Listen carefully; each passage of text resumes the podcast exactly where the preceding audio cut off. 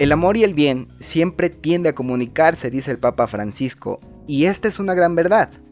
Todas las cosas buenas de nuestra vida, los logros, las metas cumplidas, los sueños alcanzados, como entrar a la escuela que querías, tener el trabajo de tus sueños, tener tu casa, tu carro, encontrar esa persona especial, se comunica.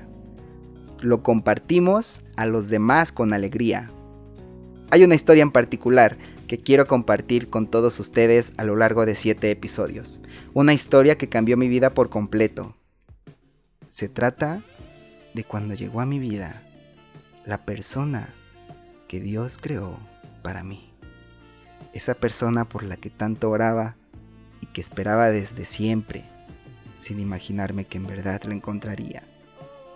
En los próximos días quisiera contarles mi versión de la historia Sé que ella lo escuchará y deben saber, queridas amigas y amigos, que ella tampoco sabe del contenido de los siguientes episodios. Para ello he elegido algunos de los muchos momentos que hemos compartido juntos. Cuando la vi por primera vez, y déjenme decirles que esa es una historia llena de indiferencia, eh, algunas molestias que hemos tenido, viajecitos a los que nos hemos aventurado, cuando le pedí que anduviera conmigo y otros momentos que nos han ayudado a fortalecer nuestra relación de manera espiritual. Varios amigos seguramente se han preguntado cómo fue que nos encontramos, cuándo fue la primera vez que nos vimos, cómo fue que empezamos a ser novios, qué vio ella en mí y bueno, esa es una pregunta que hasta la fecha no he logrado responder. ¿Cómo lo hacemos para transmitir una relación tan bella? ¿Cómo lo hacemos para andar siempre de románticos? Eh, peleamos, discutimos, etc. Pues ha llegado el momento de narrar mi experiencia en este caminar al lado de la persona que vino a llenar mi vida de colores. Porque el amor siempre tiende a comunicarse.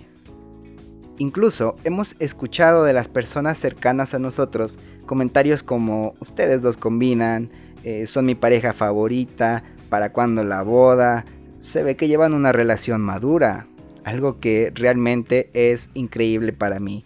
Y sinceramente yo no sé qué fue lo que ella pudo haber visto en mí para darme el sí que a la fecha me sigue regalando.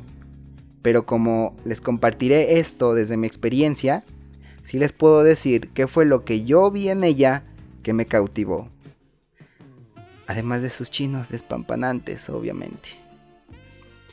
Aprovechando el momento, quisiera pedirte un favor.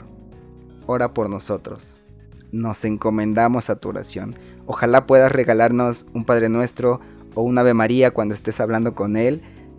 Puedes tener la certeza de que tú estás en nuestras oraciones. Y mira, si no te gustan los cuentos de hadas, con príncipes, dragones, princesas, sapos y magia, seguro te empalagarán los siguientes episodios. Pero si te gusta el chisme y quieres conocer cómo ha sido esta historia de amor que Dios escribió para Ivonne y Edu, nos escuchamos mañana. Dios te bendiga y te haga santo.